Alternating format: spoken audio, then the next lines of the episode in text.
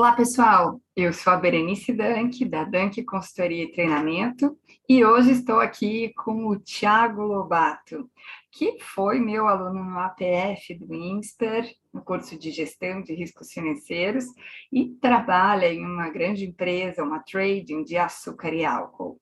Tiago, bem-vindo e obrigada por estar aqui conosco no Dank Entrevista.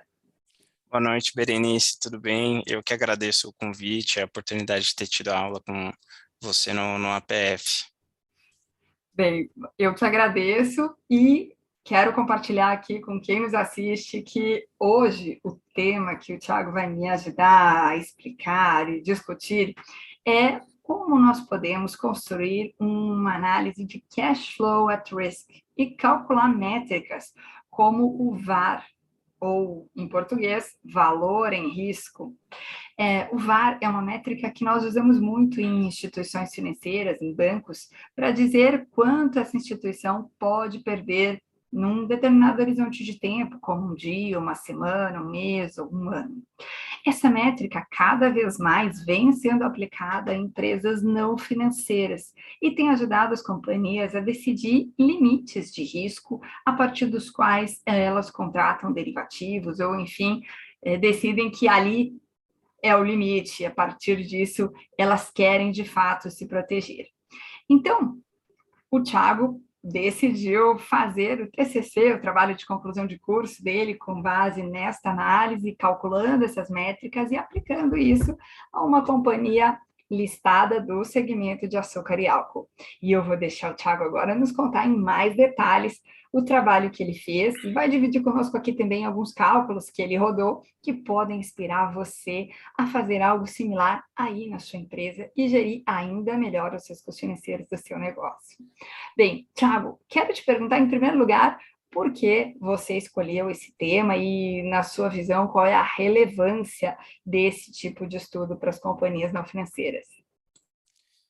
Berenice, eu escolhi esse tema porque a gente é, sempre analisa no mundo empresarial qual é a relação risco-retorno.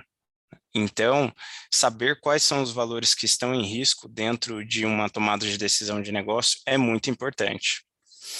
Escolhi em especial o fluxo de caixa em risco, porque o que quebra uma empresa no final do dia é a falta de caixa.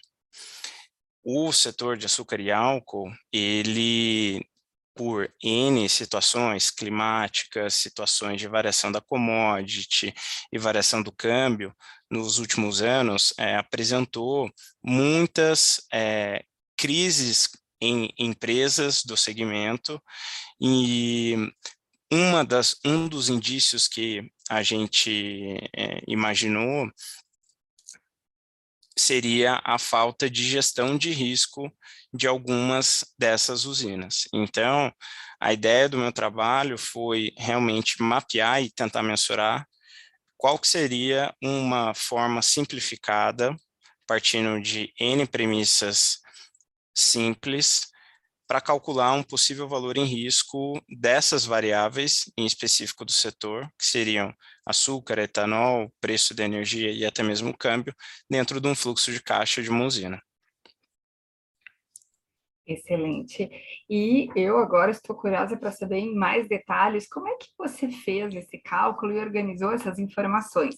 Bem, vale comentar que nesse caso o Thiago trabalhou com informações públicas de uma companhia listada, né, baseado nas demonstrações financeiras desta empresa. É, se você desejar aplicar este cálculo aí na sua companhia, é possível que você tenha uma riqueza de informações ainda maior do que essa que o Thiago usou. Mas mesmo assim, olha só que bacana esse trabalho que ele conseguiu fazer aqui. Então, vou deixar você compartilhar conosco um pouquinho mais em detalhes esse cálculo e essa análise. Thiago, por favor. Tá, perfeito. Vou começar a compartilhar a minha tela aqui e daí a gente começa a analisar um pouco mais como é que eu construí esse racional. Então, o primeiro ponto é, como o objetivo é calcular a variação dos preços de açúcar, álcool, dólar e o preço da energia na receita do business, que no caso a empresa escolhida foi a Raizen, é, a gente, eu entrei no site de relações com investidores da, da Raizen e coletei qual que era a receita anual da última safra da Raizen e identifiquei é, qual que era a proporção da receita que a gente identificou aqui na célula E7, que foi uma receita de 43 bilhões de reais, qual era a proporção dessa receita em função de cada um desses produtos. Então, no caso do etanol, a 46% dessa receita de 43 bilhões é, era a proporção do, das vendas só de etanol. Das vendas de energia, somente 10%. E, para simplificação do estudo e para o exercício mostrado aqui, os outros 44% eram relativos ao açúcar. E foi adotado uma premissa extremamente simples de que, é, como o açúcar ele é cotado em função do, da commodity número 11, que é listado lá na Bolsa de Nova York, eu dividi a proporção da, da receita do açúcar é, em partes iguais em função do dólar. Então, a primeira é, premissa adotada Oi? Posso complementar só um ponto? Lógico. É interessante aqui para quem nos assiste e eventualmente queira também aplicar né, no seu contexto, na sua empresa, que nessa análise nós temos que partir do entendimento profundo sobre os fatores de risco que as companhias têm no seu negócio. Né? Então, nós começamos esse processo sempre pensando quais são os riscos que eu tenho aqui, ou pelo menos os mais importantes, os mais relevantes. E aí foi justamente essa análise que você fez, né? olhando para o negócio da raiz, em quais são os principais negócios just e respectivos riscos, e conectando isso, então, com a formação dessa receita, você encontra essa divisão, e, claro, como a gente sabe aí que açúcar tem né, um preço é, que é cotado em dólar, na verdade, são dois fatores de risco, é o câmbio e o preço do açúcar, que a gente precisa olhar em termos da volatilidade, da variação de preço e de possíveis impactos adversos nesta receita e depois nesse EBITDA. E essa companhia, claro, também tem ali a energia e o etanol como fontes importantes de receita e risco para o seu negócio. Então, gente, percebam que o, o Thiago buscou né, os históricos desses preços e depois, claro, pensou também os riscos relativos às variações desses preços. Ok, deixa você seguir. É isso aí. E, então, como a Raizen, no, no estudo em questão, né, na, no site de relações com investidores deles, eles tem uma visão macro fechada de, da composição dessa receita, a segunda premissa que foi adotada é referente a algumas é, ao histórico da, do preço das variáveis foi que para a variação do, do açúcar é, foi adotado né, a própria variação é, média semanal do número 11 histórico, então foi pegado, coletado um histórico desde 2013, deram 493 semanas aqui de base de dados. O dólar Petax, é, o dólar foi considerado a Petax, né, então não foi considerado nenhum tipo de trava ou fixação, tanto no preço do câmbio quanto no preço do açúcar, aqui nesse, nesse caso. O preço do etanol foi considerado o preço do etanol semanal Exalc, cotado em reais por metros cúbicos, e o preço da energia foi o próprio preço da energia PLD Sudeste, sem levar em consideração que essa receita de energia é, pudesse ter sido travada em algum tipo de leilão de energia. Então, o, todas essas premissas foram adotadas realmente para poder é, calcular qual que seria um efeito do impacto, de um possível pior impacto, um impacto de risco, nessa receita, onde as variáveis não estão na mão da gestão. Como a base histórica dessas variáveis foram semanais, a gente dividiu esse número de 43 é, bilhões, que era o número anual, por 52 para encontrar um número equivalente que seria a receita semanal da Raizen. E daí, para calcular o VAR, a gente tem duas métricas que foram calculadas, o VAR histórico e o VAR paramétrico. Basicamente, o VAR paramétrico, ele é análise do, do retorno de todas dessas variáveis aplicados nessa proporção sobre este valor em risco. Então, o nosso valor em risco é 829 milhões, seguindo essa proporção aqui de receita. Foi feito o LN dos retornos das variáveis escolhidas em questão e aplicado o impacto proporcional em todo esse histórico em cima do 829 milhões de reais. Analisando o impacto para 95% de confiança, a gente encontrou que o, o valor em risco da receita semanal, nesse caso, partindo dessas premissas e dessas variáveis, seria um valor próximo de 42 milhões de reais. Calculando esse mesmo, eh, anualizando esse o valor desse VAR, chegaríamos no valor de 304 milhões.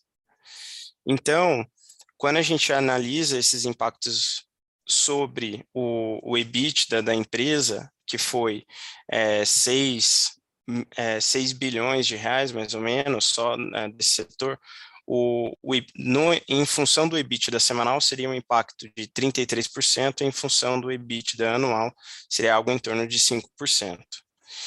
Tá, legal. Então, o que, que seria útil saber desse valor aqui de impacto de 304 milhões? Tá. Como a gente falou no... Posso, uhum. de novo, só complementar um ponto? É interessante Pode. também aqui, né, a gente pontuar que essa análise eh, em que a gente transforma o número em semanal, anual, mensal, ela tem um, um, uma ideia de fazer o teu número de VAR conversar com uma métrica, por exemplo, de EBITDA, né, ou de receita que você está buscando analisar. Então, nesse caso, é, primeiro de tudo, porque é, fizemos inicialmente semanal, é que o dado de preço de energia, ele é um dado semanal. Então, a história começa sendo semanal em função da questão do dado que está sendo modelado ali para cálculo de retornos. E, por consequência, quando pensamos né, em um número anual, a gente, na verdade, está olhando um número para compará-lo com uma receita ou com um EBITDA anual, e isso poderia, é, do ponto de vista do entendimento do número, nos fazer pensar, então, que a companhia vai se manter com esta posição de risco, de receita, enfim, com todas as condições que estão aqui representadas na planilha ao longo de um ano. E nós sabemos que na prática dos negócios não é assim, né? Os negócios mudam todos os dias, eles são absolutamente dinâmicos, e esse é um dos motivos pelos quais muitas vezes os cálculos de VAR são feitos para a base de um dia útil apenas. Nós poderíamos olhar esses números também numa base de um dia, e aí só, precisaríamos ajustar né, a referência aqui do, do prazo deste VAR, tá? Então, só para a gente pontuar que talvez alguém possa estar se perguntando aí por que, que eles fizeram essa conta semanal, né? Então, tem a ver exatamente com a questão do dado de energia, que foi um dos principais usados nos cálculos de retorno e para fins de mensuração do risco. Perfeito. Então, a grande conclusão aqui de quando a gente é, calcula, calcula o, o VAR anual é analisar se com este impacto, faltaria caixa para a companhia servir a dívida ou demais outras obrigações que ela tenha por fazer. Também, de uma outra forma simplificada, como a Raizen tem outros negócios, a gente adotou que o EBITDA do business, açúcar, etanol e energia, era uma simplificação do que seria um fluxo de caixa operacional dela, então não leva em consideração capital de giro e outras contas. O FCI é uma informação que estava no, divulgado no site de RI deles, então eles gastaram é, uma necessidade de 5,6 bilhões aqui para investimentos de, de cana e outros investimentos, somado com o possível impacto é, da, do VAR, né, um impacto em risco das variáveis que alteram a receita, que foi esse impacto de 304 milhões negativos, a gente chegaria nos 603 milhões, mais ou menos, aqui de geração de caixa para servir a dívida. E daí aqui chega na seguinte questão, será que para a companhia deste porte, com essa geração de caixa para servir a dívida, ela ia conseguir é, pagar os seus credores é, ou até mesmo conseguir se refinanciar para outros anos? Caso a companhia é, ficasse até mesmo com o impacto do VAR que pode ser aplicado num estudo, como a Berenice comentou, num, num, estudo da sua empresa mais é, robusto, levando em conta outras variáveis dentro de outras linhas da sua DRE, como nas linhas de custos ou nas próprias linhas de investimentos, é, pode-se é, talvez é, identificar um cenário onde a geração de caixa para servir a dívida fique negativa. E aí, realmente, é importante o management estar preparado e ter uma política de gestão de risco para que essas eventualidades não, não aconteçam, ou se caso aconteçam, sejam minimizadas através de N outras ferramentas, como ferramentas de proteção, RED e outras alternativas, né, políticas comerciais, né, políticas de fixações e etc. Sim, perfeito.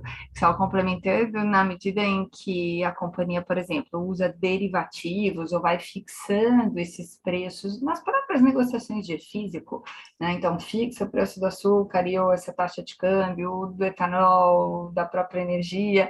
É, todas essas fixações, elas reduzem a exposição ao risco e assim, esse é, é, um dos números, né, que é o nosso input principal aí para o cálculo do VAR, também se reduzirá. Então, este, é, essa, essa possível perda que pode vir em função de movimentos adversos desses fatores de risco também fica mitigada.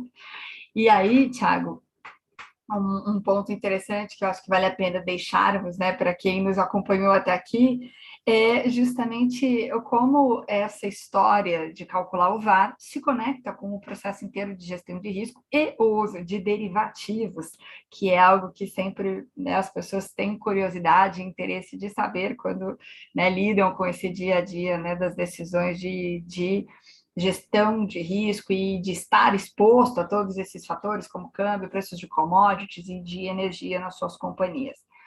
Então, fica aqui um ponto interessante para você que quer fazer uma boa gestão de risco do seu negócio, não basta apenas saber derivativos. Esta é, o, esta é uma das partes da história. É importante, claro, entender direitinho esses instrumentos, até para escolher o instrumento correto, usá-lo da forma mais apropriada e escolher qual desses vários derivativos que se pode fazer faz mais sentido para o seu negócio mas perceba que a história começa por entender o tamanho do risco que há no seu negócio, por quantificar corretamente, por estabelecer limites de risco, diretrizes para essa prática de gestão de risco.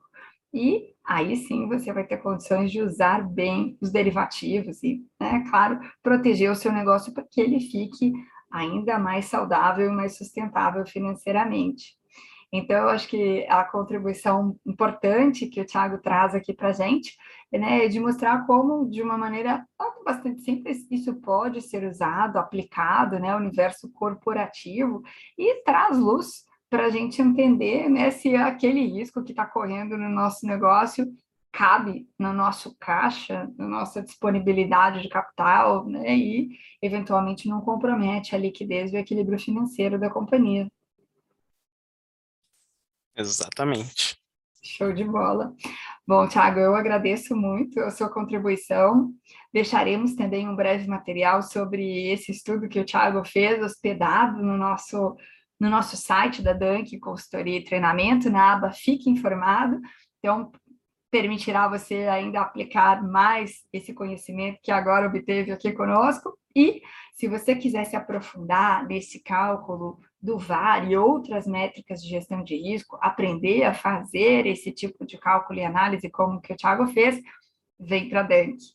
Agora, em agosto de 2022, temos uma próxima turma do nosso curso de gestão de riscos, VAR e teste de estresse, onde você poderá aprender na prática como aplicar essas métricas na sua empresa.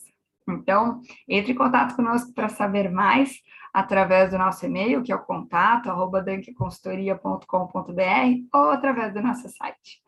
Bom, Thiago, agradeço muito e peço a você que gostou aqui desse, desse vídeo, né, desse bate-papo que eu tive com o Thiago, deixa o seu like, se você ainda não é inscrito, se inscreve no nosso canal, ajuda a gente a divulgar esse trabalho, compartilha, comenta, restou dúvida, quer saber mais, deixa aí a sua pergunta que nós vamos ter alegria em responder, não é, Thiago? É isso aí, muito prazer em responder a todos. ok, então muito obrigada, obrigada, Thiago, e a todos Eu que agradeço, que estiveram conosco até aqui. Até breve. Até. Tchau, tchau. Tchau, tchau.